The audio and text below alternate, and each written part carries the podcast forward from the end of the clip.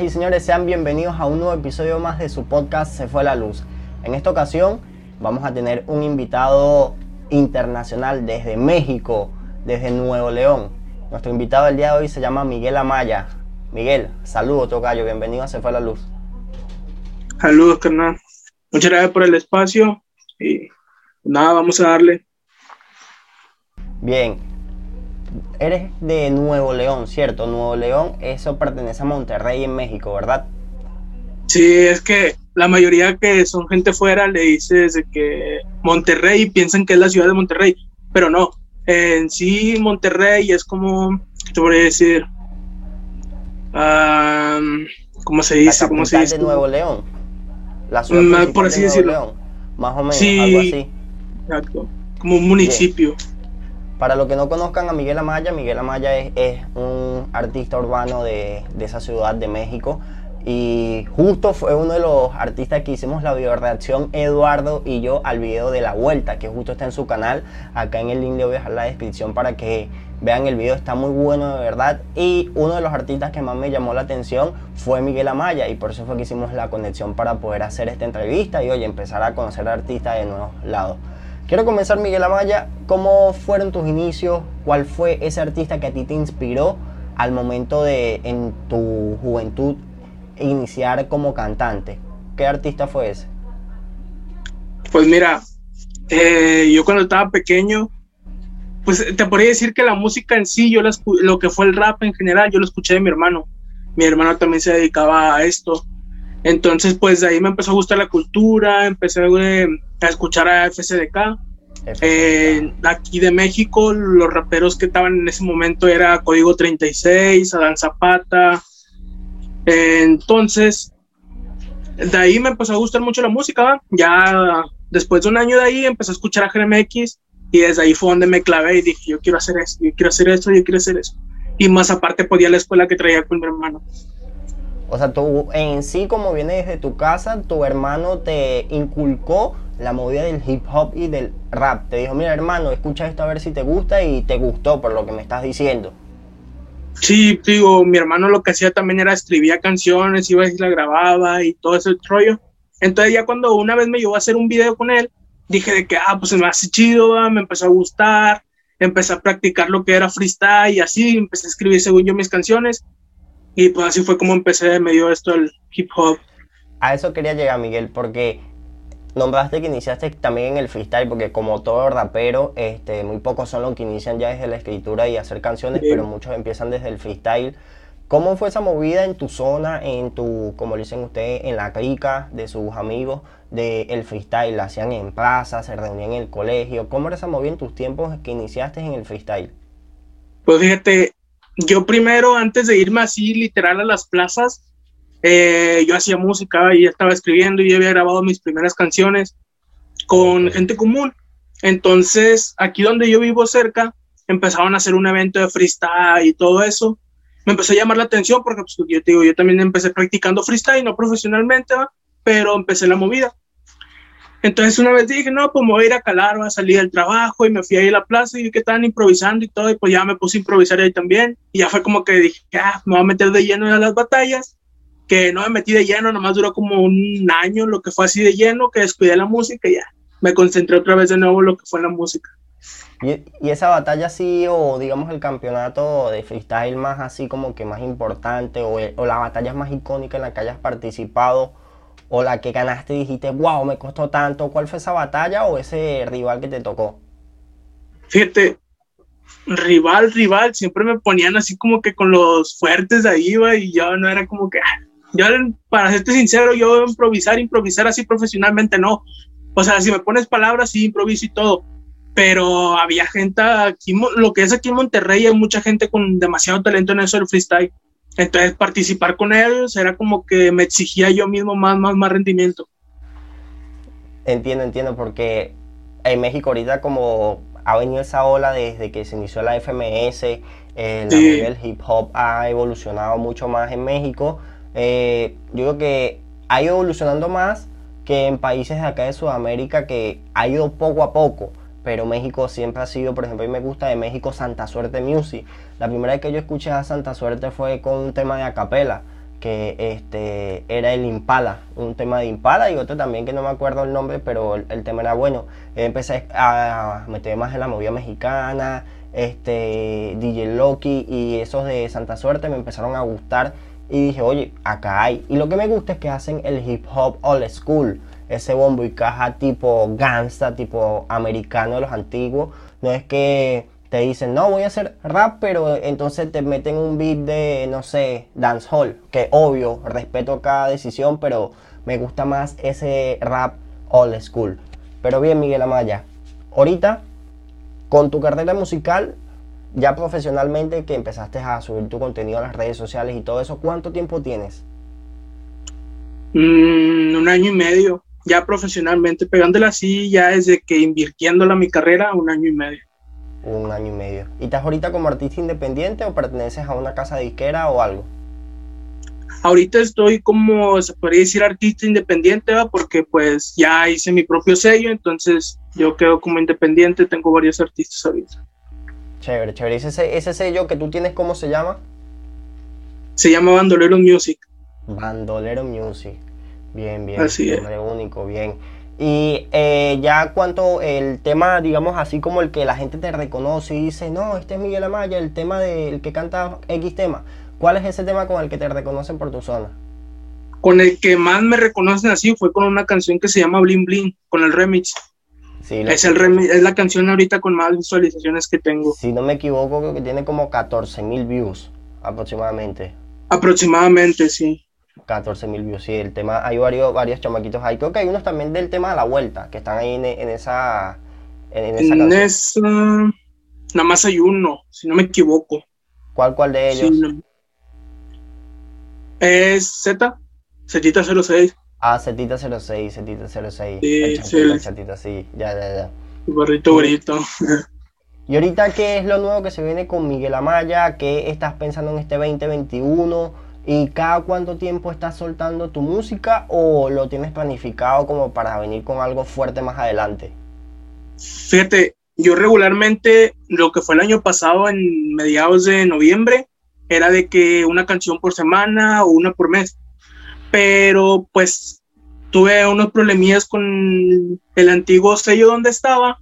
Me salgo y pues ahí como que hubo una pausa en mi carrera. Entonces me dediqué a abrir más ahorita en el sello y todo eso no he subido música ¿va? desde enero, que son creo que tres meses. Sí. Eh, entonces, pues ahorita estamos detenidos, pero si Dios quiere, en mayo ya salimos con cosas muy, muy, muy duras. Más que nada canciones dolidas, que a todos nos van a poner a llorar. Ay, ay, para ay. Que o sea, Miguel, Miguel Amaya viene en mayo romántico, viene ya enamorado con el corazón roto. Pero ¿en, qué, ritmo vienes? ¿En qué ritmo vienes con, esos temas? Mira, viene una canción que es un cover, pero mi versión. Eh, ¿No has escuchado la canción de Sentimientos Encontrados? Sí. Bueno, yo hice mi propia versión. Ah, viene con ese ritmo. Y viene un corrido con mi compito Martínez. A ese punto quería llegar, Miguel, porque ahorita se puso de moda y más que todo este, los artistas de Puerto Rico y digamos los más reconocidos están empezando a hacer los corridos. Ya corrido tumbado. Es, corrido tumbado, que es algo así como trap, pero tiene el estilo mexicano, los instrumentos mexicanos. Sí, Ejemplo, Anuel y Osuna en su disco hicieron este, la de Municiones, que es un corrido. Natanael Cano, que es mexicano, yo digo que es como que uno de los precursores de, de, ese, de ese género. Género, no, digamos, de ese, de ese ritmo entonces, ¿cómo tú empezaste a sentir tú que estás ahí en México y dijiste, oye, mira, esto es lo nuevo que está sonando? ¿Le diste buena vista o dijiste esto no va a funcionar mucho? O cuando los artistas internacionales lo empezaron a hacer, ustedes lo empezaron a hacer también. Cuéntanos cómo fue que tú sentiste el corrido tumbado. Pues mira, yo tenía mucho desde hace tiempo de, de recién que salió el Nata y todo eso, me gustó ese trip y pues me dieron ganas de hacer una, ¿va? por X o Y razón no se había hecho algo así. Entonces yo soy mucho de escribir, de experimentar géneros, a mí me gusta experimentar géneros. Entonces me gustó ese beat, lo escuché, nunca pasó por mi mente hacer un corrido, la verdad. Eh, yo decía como que, pues no, ahorita no, ahorita no. Me meto a YouTube y hay veces que pongo a escuchar beat y así escucho el beat, me empieza a gustar, le empiezo a escribir dos, tres líneas y hasta ahí la dejo. Después me habla este chavo, me dice, ¿qué onda, carnal? Ya ando libre, que vamos a trabajar así. El chavo se dedica a música regional. Entonces, pues ahí me gustó conectar con él, le dije, ah, pues mira, tengo esta canción, y ya nos lanzamos al estudio y así. No fue como que algo planeado, fue así se lo dejé Algo inesperado. Porque tengo entendido que los corridos este, es música regional mexicana, pero más hacia las historias vividas de México en, base a los narcos, o sea, los corridos narcos, que este, Miguel Ángel, este, Félix Gallardo, todo ese del, del Chapo, toda esa gente le hacían los corridos. Y en las fiestas y todo eso, pongo un corrido y la gente se la canta como que si fuera para nosotros los venezolanos una salsa romántica a full. Entonces, o sea, digamos que ya los corridos existían desde hace tiempo, pero lo innovaron hacia el género urbano. Sí, pues todo pasa por lo que se llama su propia innovación, ¿no? yo vino lo que fue alguien, ahora sí que a lo que yo tengo entendido, el primero que empezó a hacer corrido tumbado fue Natanael Cano, que llegó con ese trip más tumbado, por así decirlo, ¿no? Junto a Obi, luego se juntó con Obi y bueno, por ahí vino y su carrera ahorita está por los cielos, que hasta anda tomándose fotos con Snoop Dogg y todo. Sí, y eso es lo que todos llegamos, ¿no? Salir de la nada y llegar a tenerlo todo. Así es, ese es el sueño. Imagino que Miguel Amaya está buscando ese sueño también y sé que no te vas a rendir hasta que consigas eso. Es la idea, es la idea. Ahora, ese artista, bien sea mexicano, sea de cualquier país, con el que soñarías hacer un featuring, ¿cuál sería? Fíjate, la mayoría de las entrevistas que he ido me han hecho esa pregunta y siempre he dicho lo mismo. Eh, ya volviendo al primer tema, que me preguntaste cómo empecé, a mí lo que más gustó fue el Jera, ese ritmo que traía él, entonces mi sueño, mi sueño así en sí en esto de la música es tener un fit con él, una colaboración. Ok, ok, es que esa pregunta no puede faltar para un artista que esté iniciando su carrera porque uno de acá más adelante, Miguel Amaya, lo vemos cantando con Natanael Cano o con Obi, con esa gente, y luego lo vemos cumpliendo su sueño y puf, ah, esa pregunta, mira, y luego te están haciendo una entrevista cuando ya eres famoso, entonces tú vienes y dices, no, mira, cuando me hacían la entrevista cuando yo estaba iniciando mi carrera, yo decía que yo quería un featuring con, con X artista, y se te da, es una pregunta que no puede faltar, y acá en Se Fue la Luz Podcast tampoco puede faltar. Sí, es, es una meta, no es como un sueño, más que nada es una meta, ni a muy largo plazo ni a muy corto que tengo para llegar a grabar con él. Bien, Miguel. Y ahora, ¿en qué ritmo Miguel Amaya, en qué beat no se montaría? Debe de haber un género, o sea, un ritmo musical que no te guste. Fíjate, yo antes decía que el reggaetón, yo decía de que no, yo en un reggaetón no me voy a montar, no me voy a montar. Eras, y un rapero así, mira, como nosotros los venezolanos lo llamamos, un rapero cuadrado. Yo soy sí. un caja o la school, yo soy rapero, yo no voy a hacer reggaetón. Me imagino que te pasó eso. Fíjate, yo me enfocaba mucho en eso de que no, que van a decir que ya me vendí, y lo dijeron, va, pero al final de cuentas, pues es música, la música se trata de experimentar y de divertirnos, y fue un tema que me divertí demasiado y pues fíjate, sin querer queriendo la rompimos en ese tema, eh, algo que nunca me había montado. Fue mi primer reggaetón, de hecho. En el tema de la vuelta, mira, apenas cuando yo estaba haciendo la vibración con Eduardo, y entonces veo que tú llegas y que, mami, dame un break, yeah. Desde que conmigo la pasamos bien. Y yo paro y yo, wow, pero este pan elemento, o sea, tiene el flow, tiene la métrica, supo hacer la conexión con el, el que le está dando el pase. Y yo, wow, acá hay talento. Y una de las cosas que tenemos Eduardo y yo, y no es por alabar a todos los invitados que tenemos, pero es que le decimos, acá hay talento y acá hay que hacer algo, ¿ok? Porque puede venir fulano y me diga, mira, yo quiero una, una entrevista contigo. Y yo, ok, con gusto, pero déjame escuchar tu contenido, quiero saber qué es lo que hace, cuál es tu música y todo eso. Y si realmente el pana le falta, oye, mira, se le puede hacer su entrevista, pero se le recalca falta acá, falta un poquito acá, pero cuando hay un artista que tiene talento, de una se le dice, hermano, no te rindas, la vida es una, one happy for life, man, tienes que darle con todo, ¿me entiendes? Entonces, de verdad, Miguel, tienes un talento tocayo, para que paso eres tocayo mío, y Gracias. no le bajes, hermano, no le bajes y sigue con tus metas que le vas a dar full. Ahora, Miguel. Gracias. Ahorita ahí en, en Nuevo León, donde estás en, en Monterrey, sabemos que no hay nada de eventos por el tema de la pandemia y todo eso, pero ¿has sentido tú que la movida musical, porque ya no sé si se puedan ir a las plazas a reunirse, a hacer freestyle, me imagino que hacer un video musical debe ser un poco complicado, no sé cómo está la situación del COVID en Monterrey en cuanto a restricciones, pero Fíjate, ¿están haciendo eventos online, streaming o cómo? Eh, fíjate, aquí ahorita lo que es en Nuevo León, ya se calmaron un poquito, ya empezaron a abrir más cosas, ya empezaron a permitir eventos y todo. Eh, de hecho, que hace como dos semanas, si no me equivoco, eh, estuve en un evento cantando y tenemos una fecha ahorita para mayo, que es el Festival Andrómeda. Entonces, ahorita pues, cuando empezó el año, sí, el año pasado igual, de que ya quería cantar en vivo y todo, y pues no se podía porque sí estaba fuerte el COVID. Pero ahorita que ya nos dieron tantita rienda, ahora sí que chambearle, ¿no? O sea, Esa ya, ya estuviste en tarimas ya, o sea, en- eso que acá donde yo estoy en el país que resido, que es Perú, eso no se puede, por eso es que te estoy tocando ese tema, Tocayo, Miguel, porque, o sea, tocaste no hace mucho en, en una tarima y vienes ahorita en un concierto que es de la Casa Andrómeda, si no me equivoco, y entonces eso es algo importante para un artista ahorita, porque hay artistas que están como que te digo, haciendo música, pero quieren descargarla, eh, como dices tú, despegar en un escenario y no pueden. Y ahora, ¿cuál ha sido ese escenario en los que ya has tocado en tu año y medio, casi dos años como artista ya consolidado? ¿El que más te ha, más importante o el que más capacidad de personas ha tenido?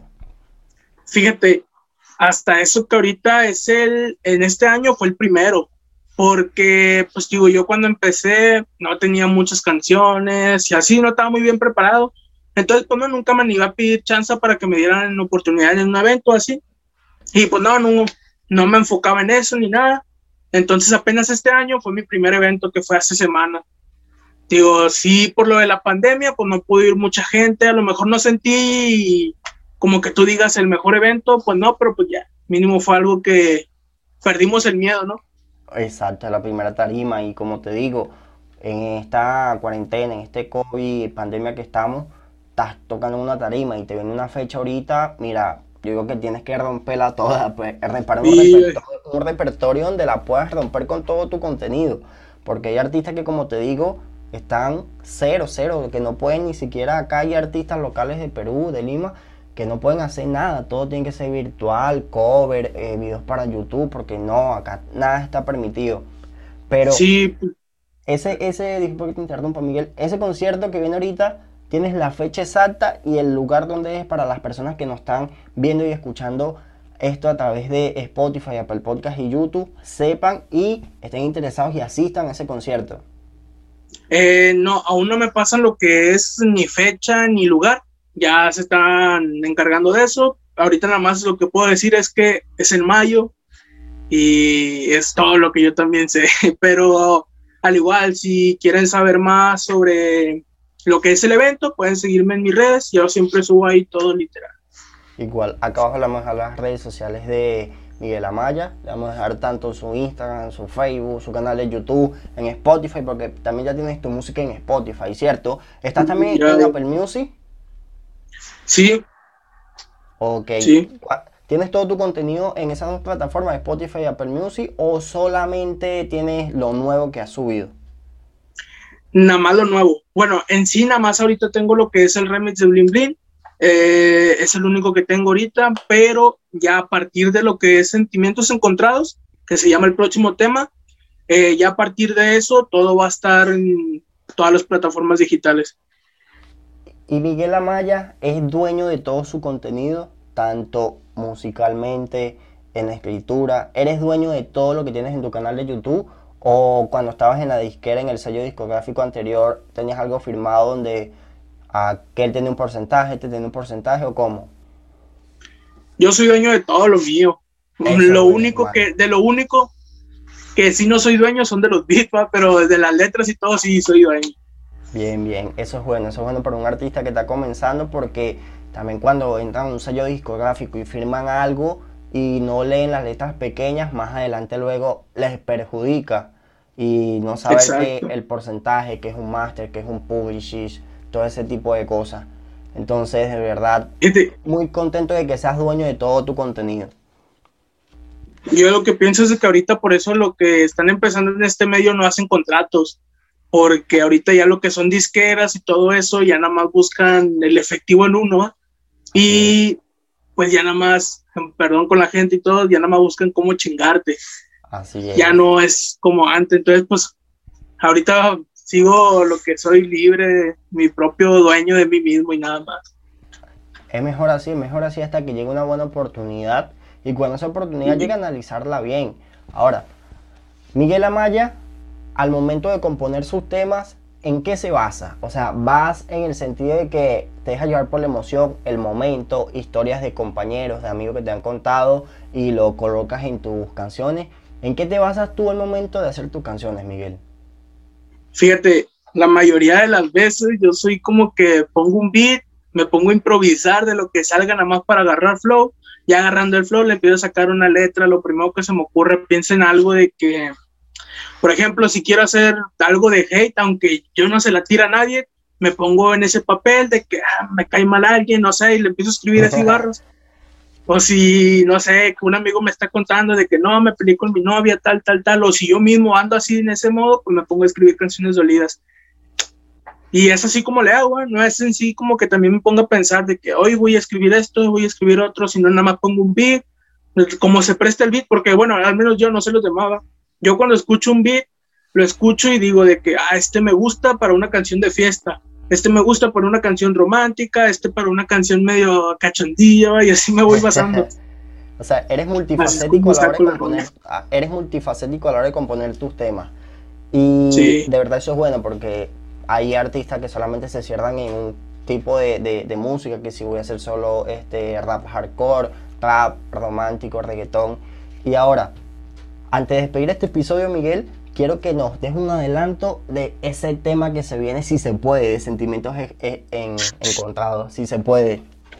¿De sentimientos encontrados a capela o cómo? Como gustes, a capela, a capela, un corito nada más. Ok, yes. Pon tu cabeza en mi pecho de aquí hasta que salga el sol. Si me dieras un minuto, te daría la explicación. Tus amigas te dicen ya no creas en el amor, que porque no fuiste feliz, solo caíste en depresión. Te la enojada, la ofendida y la dolida, sabiendo que la culpa eras tú el que la tenía, el que la hace, la paga y a karma se la debías. El peor error que tuve fue pensar que me querías. Date la vuelta y olvidemos el pasado. Te di mi corazón y lo dejaste destrozado. Yo te prometo, nena, que aquí nada ha cambiado y todo lo que prometí el viento se lo ha llevado. Oh my God, hermano, eso estuvo, fue brutal. Esperamos eso, apenas lo sueltes, por acá por Se Fue la Luz Podcast vamos a estar atentos para este, repostear ese contenido por todas nuestras cuentas, Miguel. De verdad fue un honor tenerte acá en el podcast, hermano, y un mensaje que le quiera dar a la audiencia de Se Fue la Luz y a tus oyentes también que siempre luchen por sus sueños, que nadie los detenga, que ni las críticas, ni la gente envidiosa. Se lo voy a poner así, siempre cuando uno entra en un medio, ya sea de cantante, de futbolista, de licenciado, de lo que sea, se va a rodear uno de muchas envidias y más cuando empiecen a llegar los éxitos, va a haber gente que te aprecie, gente que te quiera ver mal. Entonces siempre enfóquense en ustedes mismos, en qué estoy haciendo bien, en qué quiero para mí, a dónde quiero llegar con mis sueños. Si no te enfocas en eso y te enfocas en las demás personas, no vas a llegar a nada. Así que ánimo, todos tenemos un sueño y todos lo vamos a cumplir si uno quiere, nada es imposible. Te lo dice Miguel Amaya. Bien, así es. Le vamos a dejar todas las redes sociales de Miguel Amaya y recuerden suscribirse a este canal, darle like con la manito y seguirnos a través de todas las plataformas digitales. Si estás en Spotify escuchándonos, pues danos una buena reseña y activa las campanitas en YouTube que más adelante se viene mucho, mucho contenido. Gracias por la oportunidad Miguel y esperamos tenerte más adelante en un nuevo episodio. Igual hermano, gracias por el espacio y por darnos la oportunidad de expresarnos hacia la gente, hacia su público y gracias por el apoyo igual. Nos vemos, se fue la luz.